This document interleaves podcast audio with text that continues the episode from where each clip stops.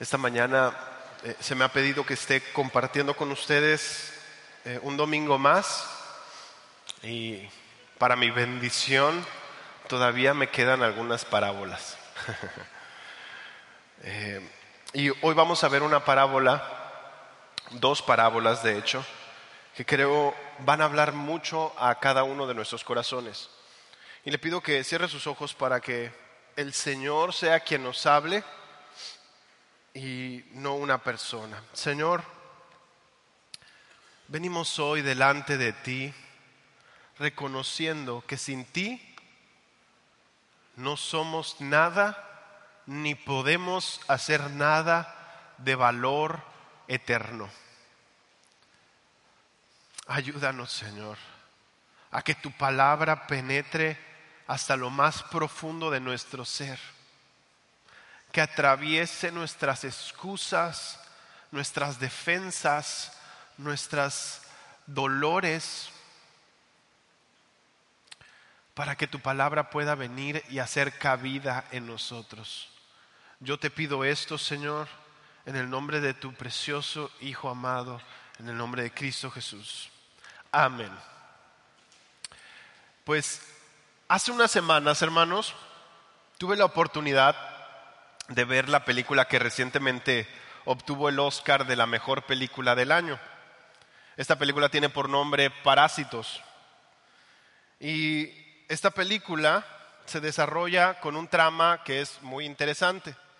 El director, que pues ya fue muy conocido cuando antes nadie lo conocía, pero el director eh, desarrolló esta película con el propósito de hacer una crítica de la desigualdad de las clases sociales en Corea del Sur y lo hizo a través de hacer una tragicomedia. Eh, y esta película te mantiene, si, usted la ve, te mantiene atento durante todo el largometraje, desde inicio hasta el fin. La trama de esta película, de Parásitos, tiene como, eh, sigue a una familia que es pobre, que se hace pasar por, por otras personas para aprovecharse de una familia rica crédula. Entonces, toda la historia gira alrededor de la familia pobre y la familia rica y en cómo interactúan. Cuando vi la película, no le voy a negar, estaba tenso durante prácticamente toda la película. Y estaba tenso porque yo estaba esperando el momento en el que la familia pobre la descubrieran, porque estaban haciéndose pasar por otras personas. Y durante toda la película estuve pensando en qué momento los van a atrapar y les va a pasar lo peor. ¿sí? Y en general, hermanos, cuando uno, ve películas, uno se puede dar cuenta de la cosmovisión de las películas, de la forma en que piensa el autor, qué cree que es lo bueno y qué cree que es lo malo. Y las historias orientales son mucho más complejas, por lo general, que las historias occidentales. A nosotros, los occidentales, nos gustan las historias que tienen finales felices.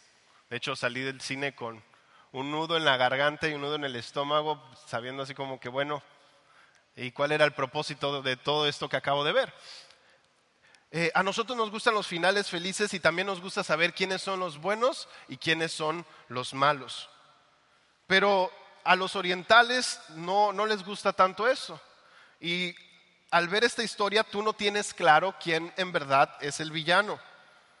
Lo que sí podemos ver y lo que sí, pueden, lo que sí mostró el, director es cómo el corazón humano está lleno de pecado en cualquier clase social. El, el, director de esta película dejó ver cómo el pecado está tanto en los pobres como en los ricos. Y está, lo, refleja de esta manera, haciendo que los pobres critican a otros pobres y ven como menos o eh, ningunean a pobres y los ricos ningunean a los pobres.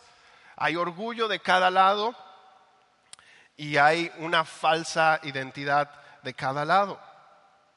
La razón por la cual le comento esto es porque esta película, al observarla, ejemplifica muy bien los aspectos que Jesús va a confrontar en la historia que leeremos el día de hoy.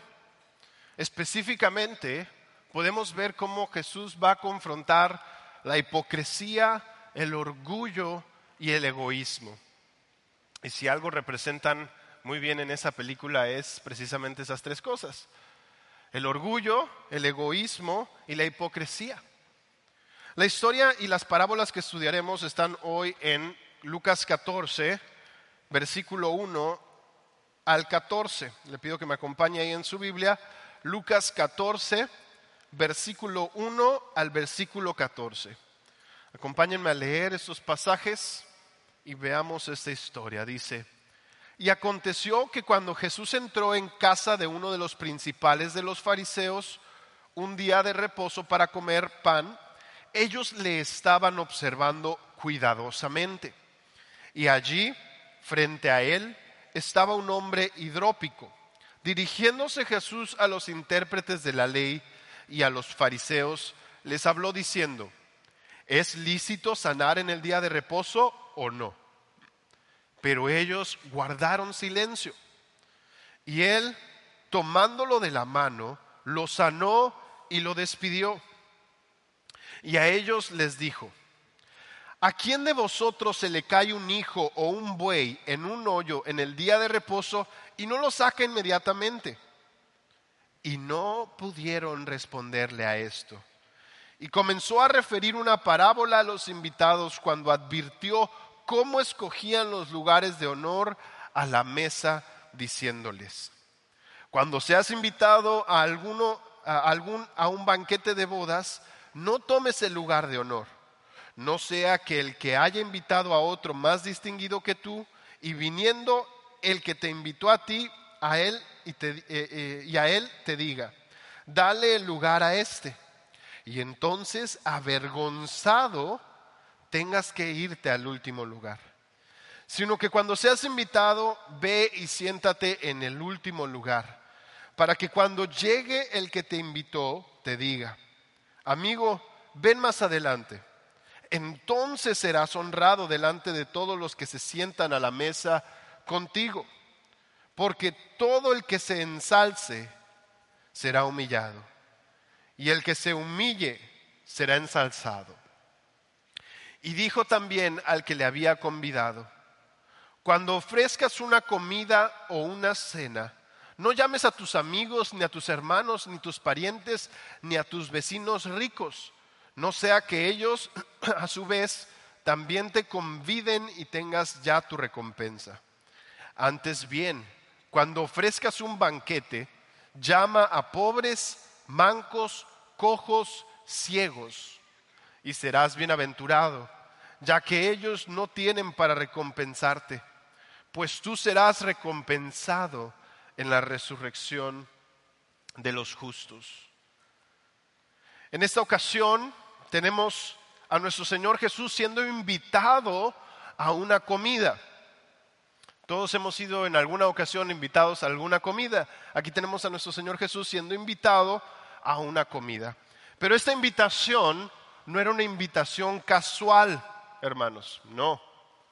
Como vamos a ver a continuación, esta cena, esta comida tenía un propósito muy específico. A pesar de que estoy seguro que Jesús, que fue el que lo invitaron, no conocía la razón ni el propósito por lo cual lo invitaron. O sea, no le habían dicho directamente por qué lo habían invitado. Pero vamos a ver que obviamente había una intención detrás de esta invitación. Veamos el versículo 1 y el versículo 2. Dice, y aconteció que cuando Jesús entró en casa de uno de los principales de los fariseos, un día de reposo para comer pan, ellos le estaban observando cuidadosamente. Y allí, frente a él, estaba un hombre hidrópico. Nuestra historia, hermanos, aquí la tenemos donde Jesús entra a la casa no de cualquier persona, no de un hombre solamente reconocido, sino nada más y nada menos que uno de los principales fariseos de los tiempos de Jesús la crema innata de los religiosos del tiempo de Jesús. Ahora, algo interesante notar de esta invitación es que también ellos no lo invitaron en cualquier día de la semana. Este, este fariseo no invitó a Jesús en un miércoles, en un jueves, sino que intencionalmente lo invitó. ¿Qué día? El día de reposo, el sabbat.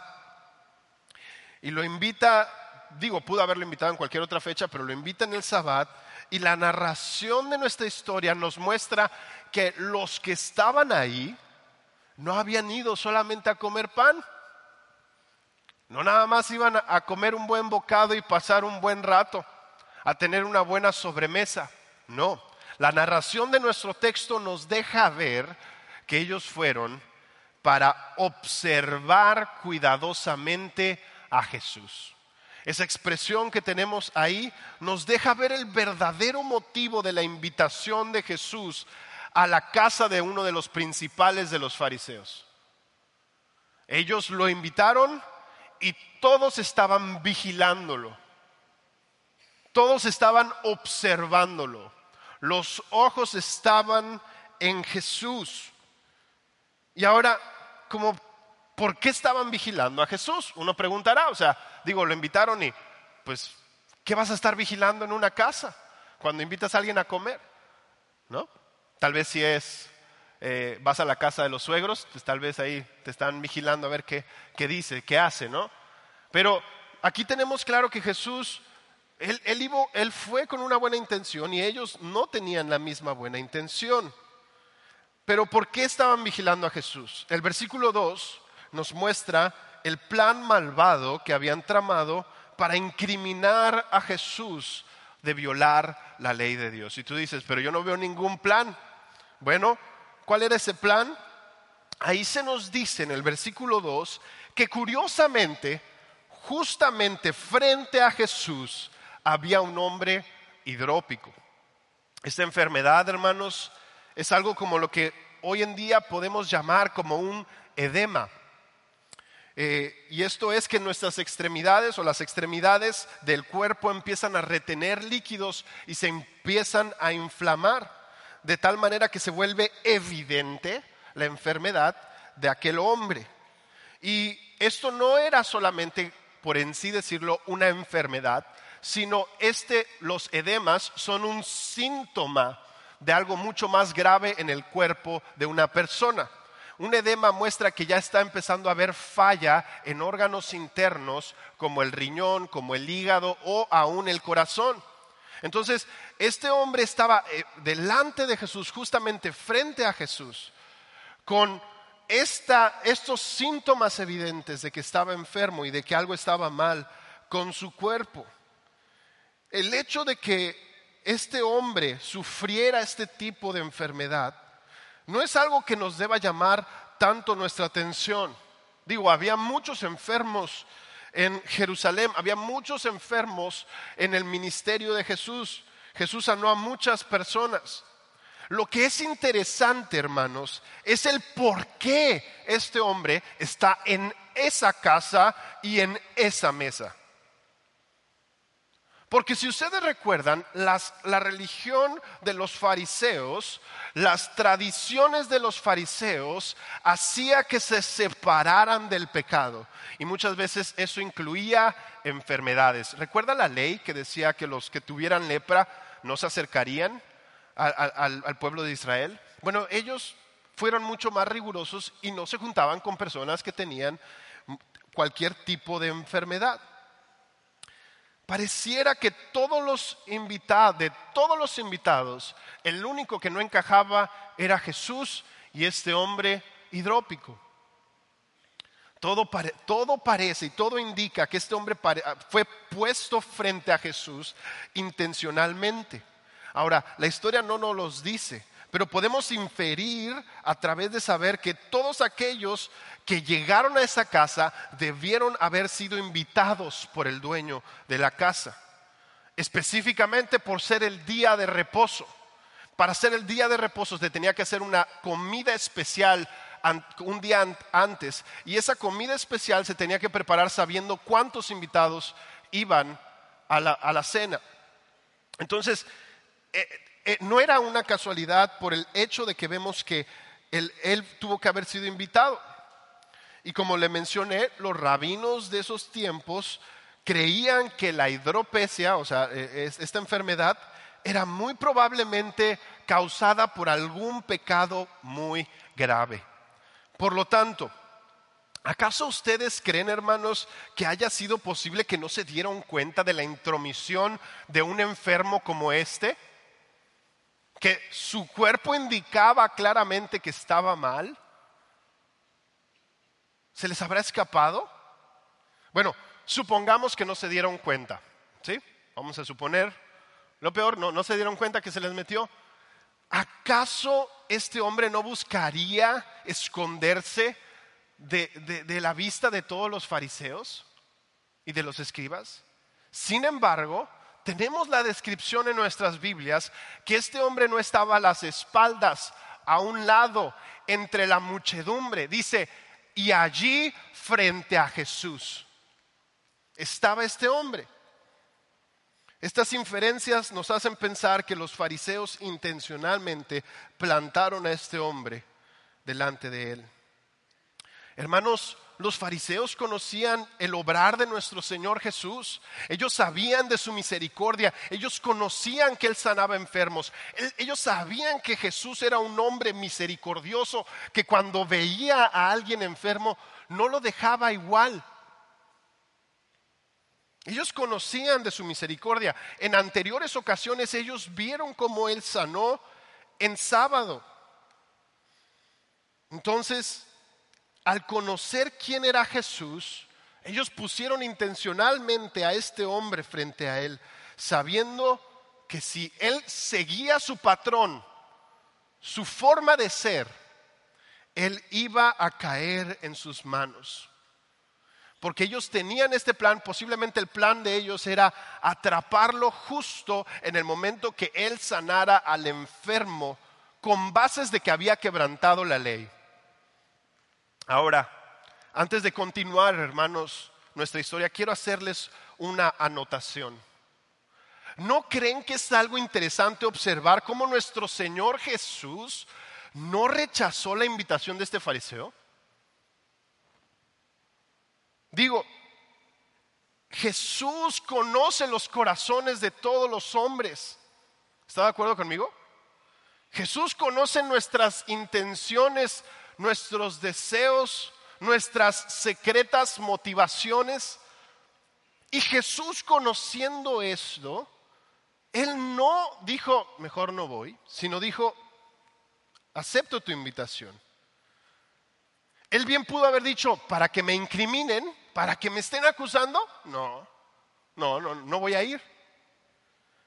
Y en, en, otras ocasiones Jesús ya había sido invitado por fariseos con ese mismo patrón, queriendo tratar de incriminarlo de alguna manera. Recuerda que en otra ocasión lo invitaron y le empezaron a hacer preguntas para ver cómo se equivocaba.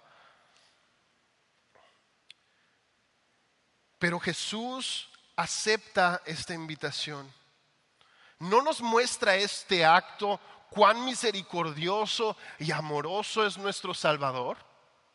¿No nos muestra que Jesús está preocupado aún por aquellos que están endurecidos en su pecado? Hermanos, nosotros por muchísimo menos rechazamos invitaciones de otros, ¿a poco no? No, la vez pasada, ¿Mm? no. Desde la última vez jamás vuelvo a pisar esa casa. Que ni me vuelvan a invitar por mucho menos no aceptamos invitaciones. Así que yo quisiera que podamos ver esta historia con la perspectiva de que nuestro amoroso Salvador aceptó ir.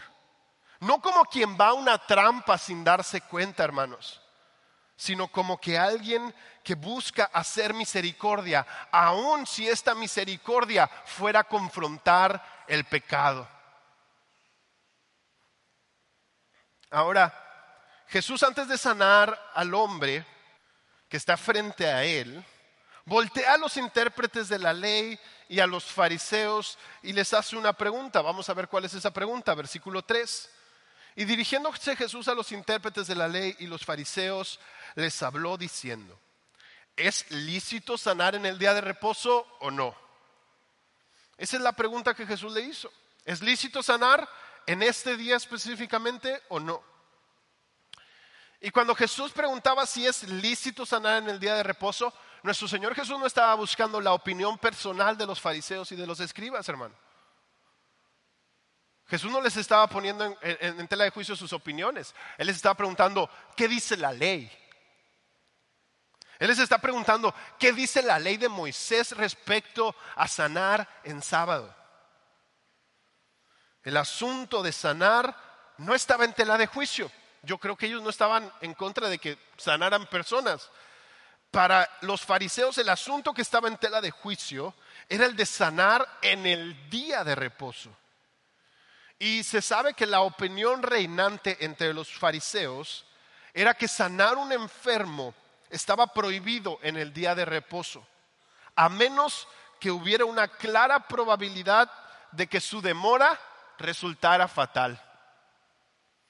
Decían que algunos que leían el Talmud o la Mishnah de manera severa decían, aun si tu asno cae en un hoyo y se está muriendo, lo único que puedes hacer es ir y dejarle comida y esperar al siguiente día para sacarlo de ese hoyo.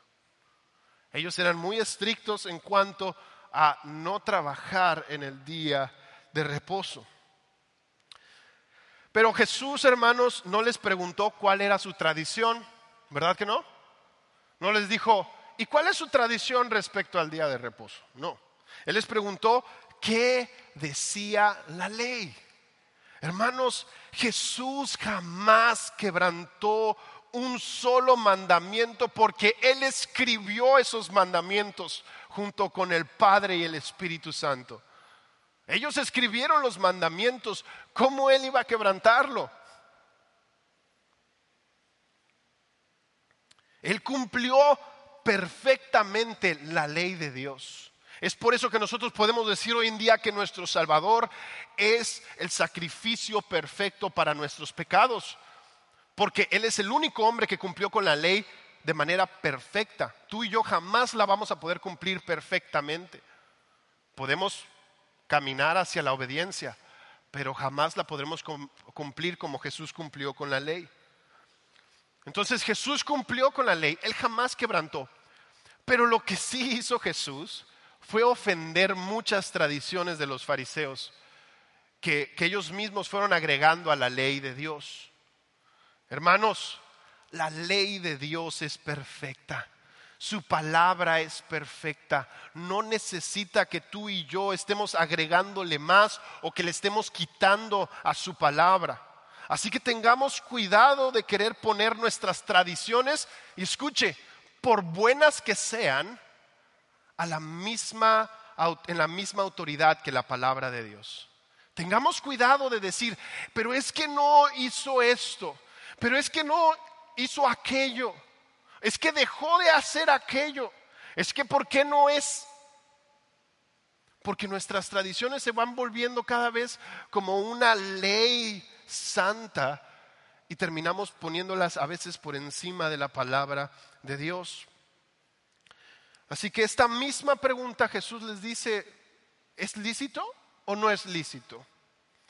Esta pregunta, hermanos, no fue la primera vez que Jesús la hizo. Jesús hizo esta pregunta en otras ocasiones y precisamente cuando se trataba del día de reposo. Jesús hizo la misma pregunta en el día de reposo. Lo hizo cuando sanó al hombre de la mano seca en Lucas 6. Lo hizo cuando sanó a la mujer que, que estaba inválida, que estaba encorvada en Lucas 13. Y tanto en la ocasión del hombre de la mano seca como en esta ocasión de, donde, estaban, donde estamos ahorita, Jesús hizo primero la pregunta y después hizo el milagro de sanar. Ahora, yo creo que Jesús hizo esto para hacerles ver a los fariseos que Dios desea que obedezcamos el corazón de la ley de Dios y no nuestras propias reglas con las cuales a veces queremos seguir bien a Dios. Nosotros a veces creamos nuestras propias reglas y decimos, eh, un domingo es suficiente, no me pidas leer la Biblia entre semana porque pues, ya es mucha religión, es mucha religiosidad. Y hacemos nuestras propias reglas para poder seguir a Dios como nosotros creemos que es lo correcto.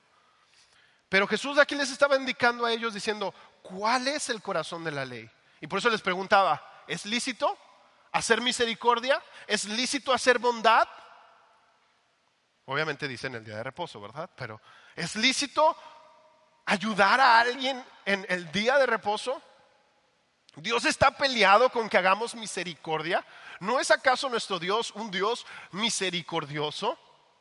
¿Cómo va a estar en contra de que hagamos misericordia? ¿Y qué le respondieron los fariseos a Jesús? Lucas 14, 4 dice, pero ellos guardaron silencio. Guardaron silencio. No dijeron absolutamente nada.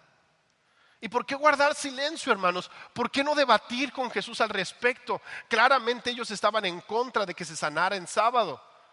Pero porque ellos, estando ahí en una reunión privada donde casi todos eran fariseos, excepto Jesús y el hombre enfermo, ¿por qué no hay empezar a debatir? Ellos tenían la mayoría. Posiblemente, hermanos, no querían responder porque iban a quedar mal. Porque si respondían que sí es lícito sanar en el día de reposo, iban a quedar mal con sus amigos. Y aparte le daban respaldo a Jesús para sanar a este enfermo. Y si respondían que no era lícito sanar en el día de reposo, iban a tener que buscar una defensa de lo indefendible. Por lo cual optaron su opción más cobarde quedarse callados. Que lo, es lo que muchas veces hacemos cuando el Señor nos confronta a nosotros. En lugar de decir sí estoy mal, o decir no, no estoy mal, nos quedamos callados. Y el silencio es una respuesta. Ahora, al ellos quedarse callados, no podían oponerse a que Jesús sanara al hombre que estaba frente a él. De cierta manera le estaban otorgando el permiso al no prohibirle que sanara en sábado. ¿Y qué hace nuestro Señor Jesús? En el versículo 4 dice, y él tomándolo de la mano, lo sanó y lo despidió. Así que Jesús toma a este hombre de la mano y lo sana. Y, y no solamente lo sana, lo salva de ser el conejillo de indias de estos fariseos y lo despide. Jesús muy amablemente le dice, creo que no quieres estar aquí, ¿verdad? Te sano y ya te puedes ir. ¿Sí? Lo despidió, sabiendo que muy probablemente él no quería estar ahí desde un inicio. Ahora recordemos, hermanos, que la hidropesia era un síntoma muy visible. Un edema es muy visible. Cuando alguien está inflamado, es visible. Y cuando dice la Biblia que Jesús lo sanó, tuvo que haber sido algo visible para todos los que estaban ahí presentes, como Jesús sanó a ese hombre. Fue algo que los fariseos fueron testigos con sus ojos del poder sanador de nuestro Señor Jesús. Y al sanarlo, Jesús vuelve a cuestionarlos presentándoles un caso hipotético. Versículo 5. Y a ellos les dijo, ¿A quién de vosotros se le cae un hijo o un buey en un hoyo en un día de reposo y no lo saca inmediatamente? Al ver esta pregunta, hermanos, uno puede ver el mar de sabiduría que hay en nuestro Señor. ¿Sabe por qué? Porque nuestro Señor Jesús apela a la bondad de los que lo acusan. Tú y yo podemos hacer muchas respuestas eh, cuando se nos acusa y todas por lo general van a ser malas. vamos, a, vamos a seguir el pleito. Pero Jesús aquí responde con una sabiduría eh, de lo alto, como es de Él. Y apela a su bondad y dice, si a ti se te cayera tu hijo o un asno o un buey en un hoyo, ¿no lo ayudarías? ¿No harías el bien? ¿No serías tú una buena persona? Una persona misericordiosa. O sea, Jesús está apelando a su bondad. O sea, no les está dejando solamente, qué malos que ustedes no hacen esto, ¿no? Sino les hace, ¿no lo harías? ¿No ayudarías? Y Jesús hace esta pregunta para que ellos pudieran ver qué hay dentro de su corazón. ¿Y qué fue lo que respondieron, hermanos? Esto es lo increíble. ¿Qué le respondieron? Versículo 6. Y no pudieron responderle a esto. Así como los acusadores de Daniel no pudieron encontrar acusación alguna contra Daniel. En Daniel 6.5 dice que ellos buscaron en la ley diligentemente para ver con qué iban a acusar a Daniel y no encontraron nada. De la misma manera con nuestro Salvador, no encontraron nada que acusarlo y se quedaron callados. No pudieron responderle a Jesús. En la primera ocasión no quisieron responderle de manera hipócrita. Pero en la segunda ocasión no pudieron responderle a Jesús. Al Jesús apelar a la misericordia de los que estaban ahí, Él también estaba confrontando la hipocresía de sus corazones, hermanos. Por eso digo que esta pregunta está cargada de sabiduría de parte de nuestro Señor Jesús. Porque no solamente apela a la misericordia de las personas, sino que también los confronta con su hipocresía. Los confronta diciendo, ¿acaso no harías tú esto? Y, hace la pregunta porque sabe que ellos iban a ser muy capaces de ser bondadosos y misericordiosos en el día de reposo si fuera algo de su interés, si fuera su asno, si fuera su hijo. Dirían, lo sacaría inmediatamente. Por eso Jesús dice, ¿no lo harían inmediatamente? ¿No se pondrían a pensar en la ley en ese momento? ¿Harían el bien? Y eso calaba a la hipocresía de ellos. ¿Por qué? Porque cuando se trataba de un hombre hidrópico que sufría de una enfermedad crónica, posiblemente por muchos años, eso sí estaba mal. Sanarlo estaba mal. ¿No recuerda cuando Jesús se enoja con ellos en el versículo en los versículos anteriores, el capítulo 13 y le dice, "Hipócritas, ¿acaso esta mujer que estaba con un yugo de Satanás eh, eh, eh, encorvada durante tantos años no deberá ser libre?" Si ustedes desatan a sus asnos para que coman, para que caminen, ¿no vas a desatar el yugo de enfermedad de esta mujer? Jesús confronta a los fariseos, pero no nada más confronta a los fariseos, hermanos, nos confronta también a nosotros, de cómo tendemos a ser severos y estrictos para con otros, pero somos misericordiosos, pacientes y bondadosos para con nosotros mismos. Esperamos que otros nos amen como a ellos mismos, pero no queremos amar a otros como a nosotros mismos. Y nuestra hipocresía, hermanos, eso es la realidad.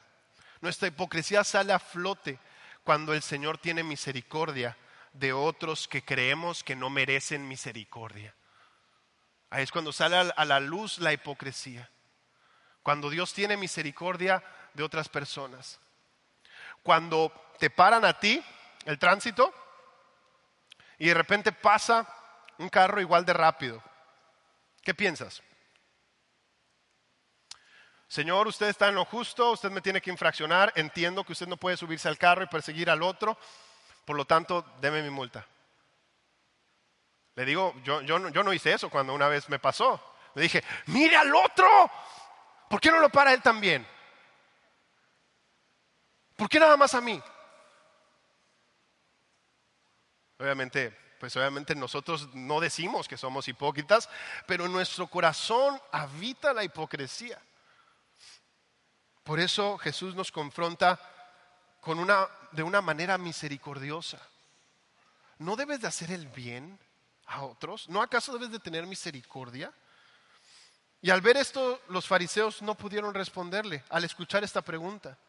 Pero Jesús no se queda ahí, hermanos. Jesús continúa teniendo misericordia a través de confrontar sus corazones. Y esta vez lo hace a través de una parábola. Versículo 7 dice, y comenzó a referir una parábola a los invitados eh, cuando advirtió cómo escogían los lugares de honor a la mesa diciendo, cuando seas invitado por alguno a un banquete de bodas, no tomes el lugar de honor, no sea que el que te haya invitado haya, eh, a otro, haya invitado a otro más distinguido que tú.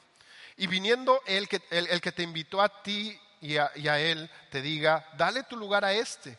Y entonces, avergonzado, tengas que irte al último lugar. Sino que cuando seas invitado, ve y siéntate en el último lugar, para que cuando llegue el que te invitó te diga, amigo, ven más adelante. Entonces serás honrado delante de todos los que se sientan a la mesa contigo. Y aquí Jesús nos explica por qué Él les comentó esta parábola. Jesús observó cómo los fariseos empezaron a pelear los lugares, cómo se empezaron a agandallar los lugares entre ellos porque decían, yo quiero sentarme en el lugar de más honor. Y es por eso que les expresó la parábola. Ahora, no sé, no sé cuántos de ustedes recuerden cuando los cines no tenían numeración. ¿Sí recuerdan? Yo recuerdo cuando los cines no tenían la numeración. ¿Y qué pasaba cuando íbamos al cine? Era una pelea. Se metían, corrían, empujaban, apartaban y decían, aquí están todos mis amigos, ¿no? ¿Y, ¿Y, qué pasaba cuando nos tocaba en un lugar que no nos agradaba? ¿Por qué estoy aquí? ¿No puedo ver bien la película? ¿Por qué están apartando? ¿Quién se creen? ¿Quién se creen que son? para apartar todos estos lugares. Nos molesta. Y Jesús vio cómo se empezaron la rebatiña de lugares. Yo quiero aquí, yo quiero acá. Tú quítate, yo te empujo, yo voy aquí. ¿Por qué me quitas mi lugar, no? Las típicas discusiones que se dan cuando uno quiere el mejor lugar. Y la escena que presenció nuestro Jesús fue algo como lo que nosotros hemos experimentado en alguna ocasión. Y por eso Jesús les expresa que no hicieran esto. ¿sí? Cuando Jesús habla del banquete de bodas, hermanos, nos dice que no tratemos de buscar y tomar los puestos de honor para no pasar vergüenzas. En los tiempos de Jesús, hermano, las reuniones sociales, como un banquete de bodas o como la comida que estaba teniendo Jesús en el día de reposo, eh, había un acomodo especial para las personas de aquel tiempo.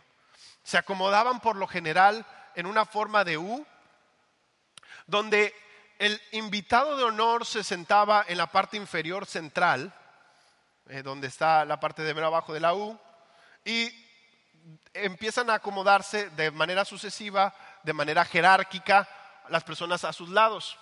¿Recuerdan aquellos que la mamá vino con Jesús y le dijo, di que mis hijos se sienten a tu derecha y a tu izquierda? Bueno, estaba refiriéndose a los puestos de más honor al lado de Jesús. Decía, y aquí estaba diciendo, las personas estaban buscando, si yo quiero ser el más picudo de esta cena después de Jesús, tengo que sentarme a la derecha.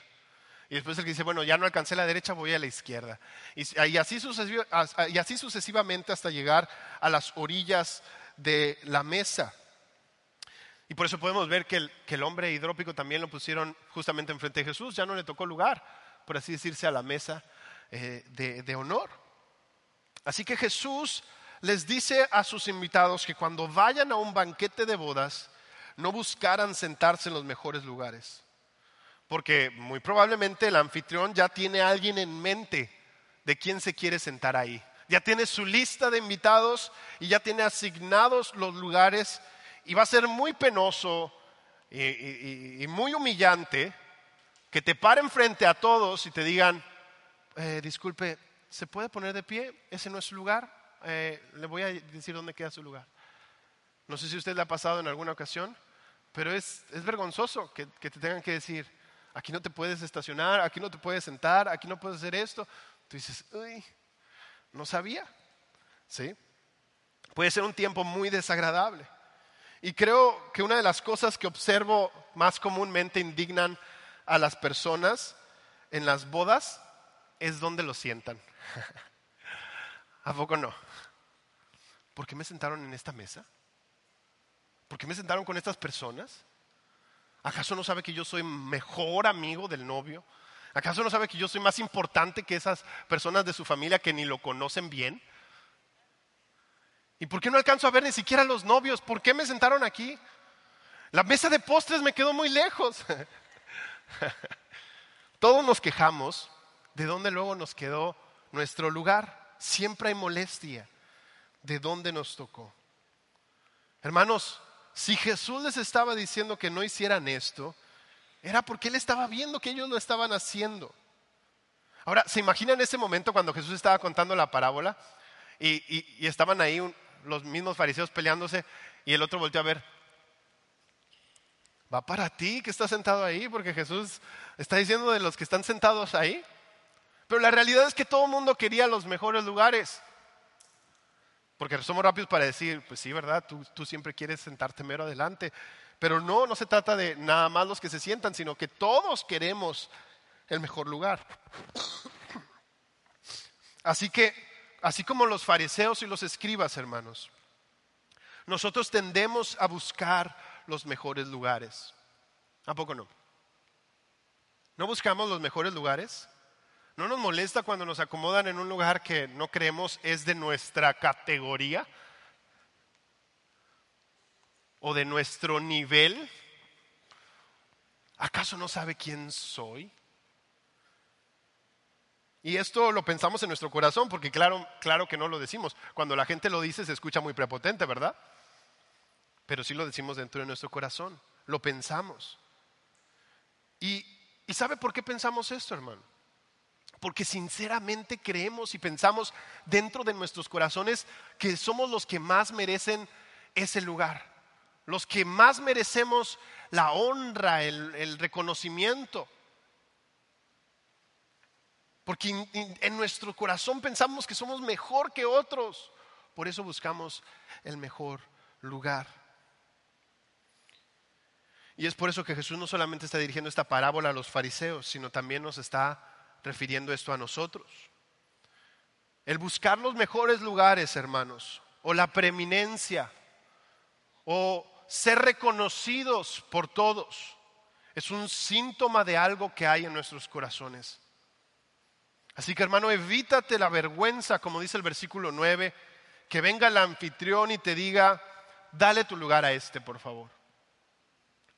Y entonces dice ahí, y lo separa de manera enfática, avergonzado, vas a irte al último lugar. ¿Y por qué el último? Porque puede que ya todos los lugares están ocupados para cuando te muevan. O también puede ser porque te da mucha vergüenza que te vuelvan a mover del lugar. Que digas, ¿sabes qué? Para evitarme otro numerito, me voy a ir hasta el último lugar. Ahí sí ya no me mueven a no ser que me corran. Puede que al escuchar esta parábola, hermanos, digamos, bueno, pues es que ser una persona atrevida y presuntuosa, la que se quería sentar ahí. Pero así somos nosotros, hermanos. Buscamos lo mejor porque creemos que somos lo mejor. ¿Acaso no arden nuestros corazones de envidia o de enojo cuando alguien se nos mete en la fila? O cuando alguien se sienta en nuestro lugar, no arden nuestros corazones de envidia y de enojo decir, ¿quién se cree? ¿Por qué hace eso? Cuando tú estuviste haciendo la fila por horas y te quieres meter, ya tú piensas, es que traía prisa. Que me entiendan, tengo una emergencia, llegar temprano a la escuela, llegar temprano al trabajo. Esta parábola, hermano, nos confronta a todos con nuestro orgullo. Jesús desea que nos percatemos que tomamos los lugares de honor porque nos exaltamos a nosotros mismos, porque nos amamos demasiado a nosotros. Dentro de esta misma parábola Jesús también nos dice cómo es que realmente se ven las cosas en su reino, versículo 10. Dice, sino que cuando seas invitado, Ve y siéntate en el último lugar para que cuando llegue el que te invitó te diga, amigo, ven más adelante.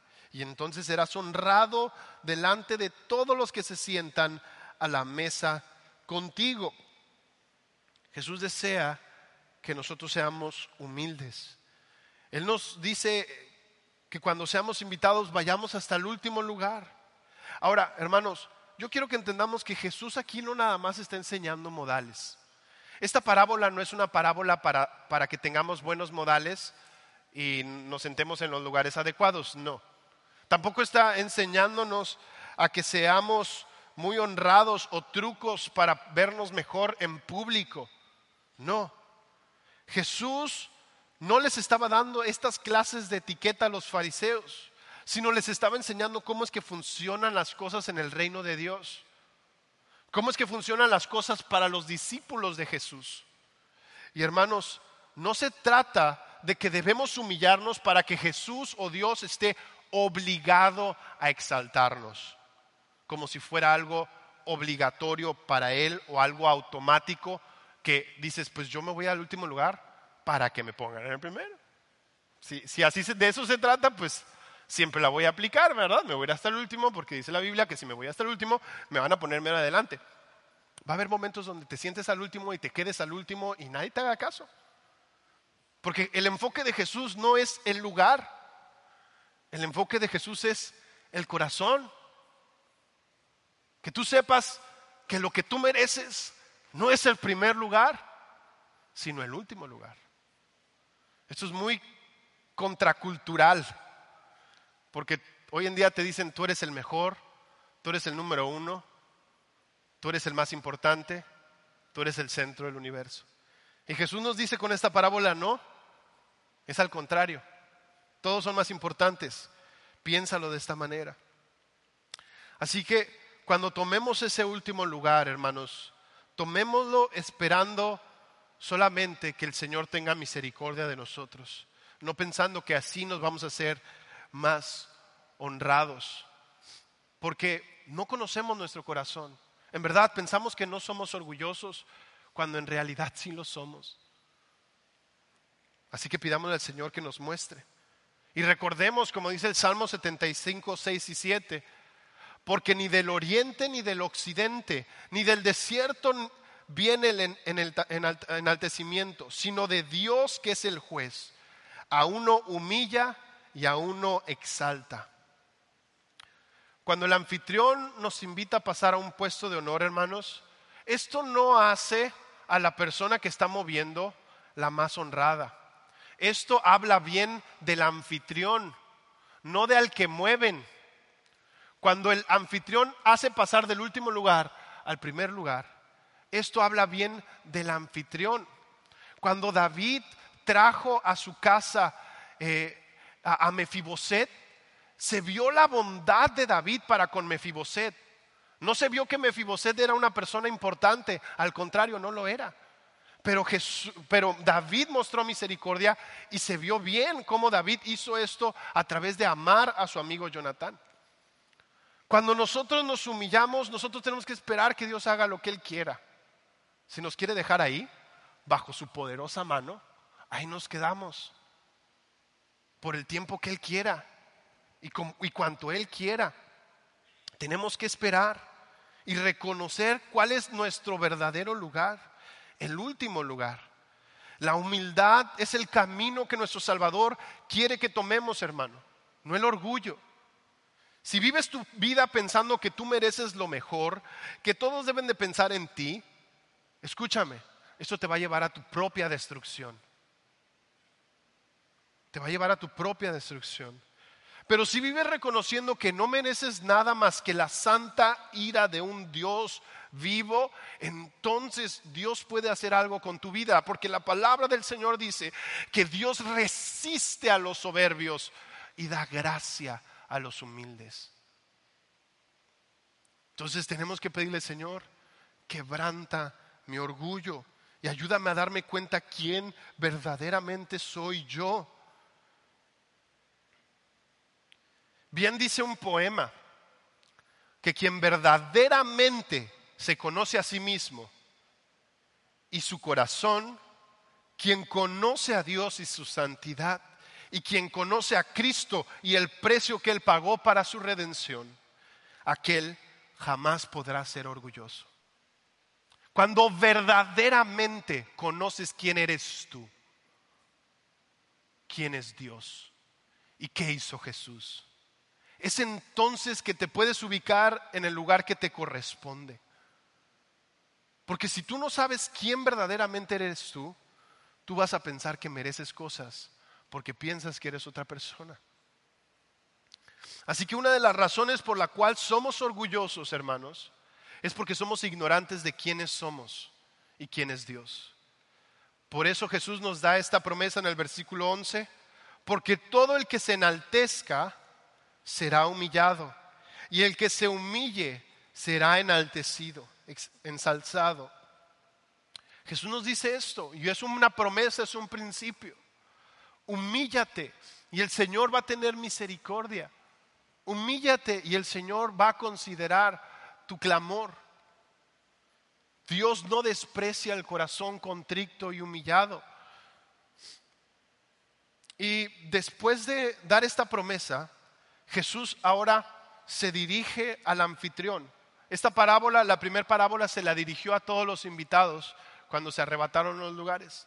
Pero Jesús ahora se voltea con este señor, con el anfitrión, con el fariseo, y le dice a él otra parábola, versículo 12 al 14.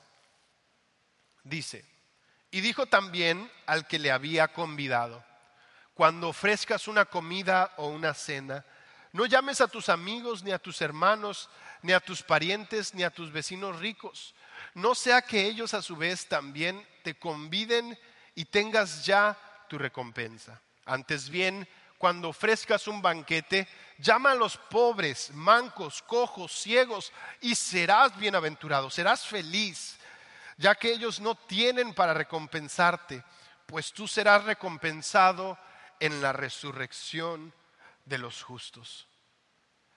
Al Jesús hablar con su anfitrión, él ahora va a confrontar otra área que está viendo en, en el corazón del anfitrión. Primero confrontó la hipocresía, después confrontó el orgullo y ahora confronta el egoísmo.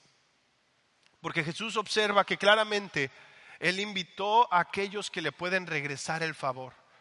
La cultura en aquellos tiempos, como puede ser en nuestros tiempos, es que si yo hago un favor para ti, voy a esperar que en algún punto me regreses ese favor. Y pensamos que es un, te doy, me das. Me rasca la espalda, yo te rasco tu espalda, ¿no? Es, vamos a apoyarnos mutuamente. Y Jesús dice, esto no, no, no es de tanta utilidad porque pues ya obtuviste la recompensa. Y él dice, no, sino invita a los pobres, a los mancos, a los ciegos, aquellos que no te pueden regresar el favor. Hazlo no por interés personal, sino hazlo por amor a otros. Hazlo por amor a otros. Jesús les está enseñando que no debemos hacer las cosas solo para beneficio personal, hermanos. Porque aún podemos hacer cosas buenas por beneficio personal. Nuestro corazón es tan engañoso que podemos hacer cosas buenas como aún venir a la iglesia para beneficio personal, para pensar que vamos a ser mejores personas, en lugar de venir a servir y dar nuestro corazón a Dios y decir, Señor, haz con mi vida lo que tú quieras. Hermanos, no quiero que malinterpretemos este pasaje porque no está prohibiendo que cenemos con nuestros familiares. No vaya a agarrarlo de excusa y decir, ven, ya no voy a cenar ni comer con ninguno de ustedes familia. Perfecto, lo que necesitaba. no, no, no lo está diciendo de manera literal. Jesús les está diciendo, busquen la recompensa más grande. Busquen e-, e-, eso que vale más que simplemente un favor regresado. En aquellos tiempos, hermanos, eh, entendían esto como algo obligatorio. Es por eso que este principal de los fariseos no invitó a cualquier persona, sino invitó a los más reconocidos.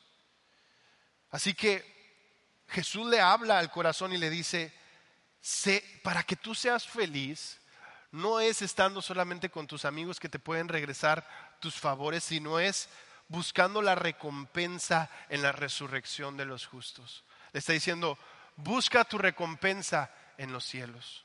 Busca tu recompensa en mí, que cuando yo venga y resucite a los muertos. Y hermanos, ser desinteresadamente generosos no es algo que brote de nuestro corazón, pero es algo que trae gozo y alegría a nuestras almas. Ser desinteresadamente generoso, vuelvo a decirlo, no es normal ni es natural en nuestros corazones. Siempre cuando damos, lo damos aún con una intención. Pero si lo damos desinteresadamente, sabemos que no vamos a estar cobrando favores más adelante. ¿Alguna vez le han dado algo y usted pensó que era desinteresadamente y después se lo cantaron? ¿Cómo se sintió? Nos sentimos mal porque dijimos, pues pensamos que me lo había dado pues de su corazón, pero lo hizo con otra intención. Bueno, el Señor quiere que nosotros tengamos ese corazón que lo hace desinteresadamente. Si te da las gracias, bien. Si no te da las gracias, también. Si te ven, qué bien. Si no te ven, también. Si te aplauden, qué bueno. Tenemos que buscar lo que trae verdadera felicidad. Tenemos que buscar hacer la voluntad de Jesús. Tenemos que hacer las cosas no para recibir aplausos o reconocimientos, sino hacer las cosas sembrando en buena tierra, hermanos, sembrando para la eternidad. Así que clamémosle al Señor que abra nuestros ojos y nos permita ver quién verdaderamente somos. El fariseo invitó a Jesús pensando que iba a atrapar a Jesús con las manos en la masa. Y el misericordioso Salvador lo visitó para mostrarle amorosamente el corazón hipócrita, orgulloso y egoísta que él tenía. Y vuelvo a enfatizar, fue un Dios amoroso que le mostró esto un Dios amoroso que Él mismo habló con su ejemplo. Porque Él habló con su ejemplo al entregar su vida. Él dijo, yo la entrego, nadie me la quita y lo hago voluntariamente por amor a ustedes. Y dice la escritura que Él se despojó de sí mismo y se humilló a lo sumo.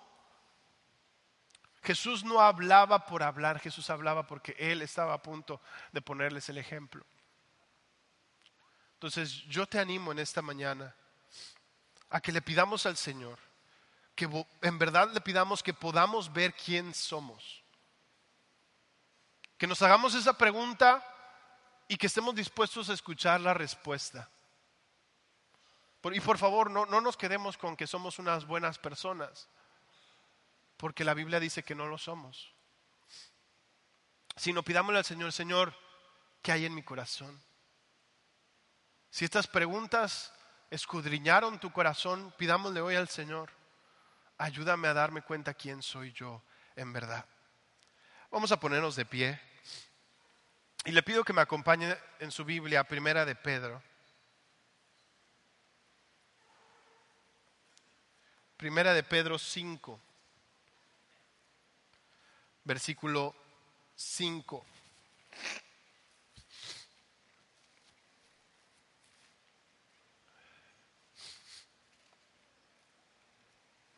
Y dice, Asimismo vosotros, los más jóvenes, están sujetos a los mayores, y todos, no los jóvenes, todos revestidos de humildad en vuestro trato mutuo, porque Dios resiste a los soberbios, pero da gracia a los humildes. Versículo 6. Humillaos pues bajo la poderosa mano de Dios, para que Él os exalte a su debido tiempo. Y echando toda vuestra ansiedad sobre Él, porque Él tiene cuidado de vosotros. Sed de espíritu sobrio y estad alerta. Vuestro adversario, el diablo, anda al acecho como león rugiente, buscando a quien devorar pero resistirle firme en la fe, sabiendo que las mismas experiencias de sufrimiento se van cumpliendo en vuestros hermanos en todo el mundo. Señor, yo sé que hay orgullo en mi corazón. pero a veces no veo cuánto,